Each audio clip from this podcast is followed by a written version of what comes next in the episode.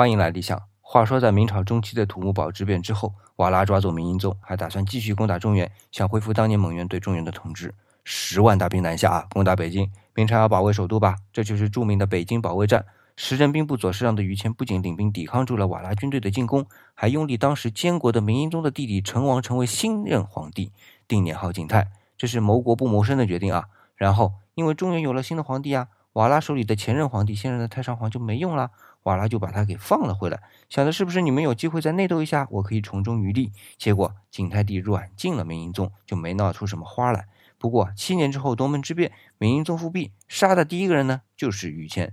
在他看来，你于谦不管我死活，趁我被俘的时候还怂恿我弟弟抢我地位。可殊不知啊，正因为他弟弟当了皇帝，他的地位下降了，瓦剌才会放他回来，否则啊。还真不知道他有没有机会再回到中原。今天回复“中原”两个字，看看整个事件的来龙去脉。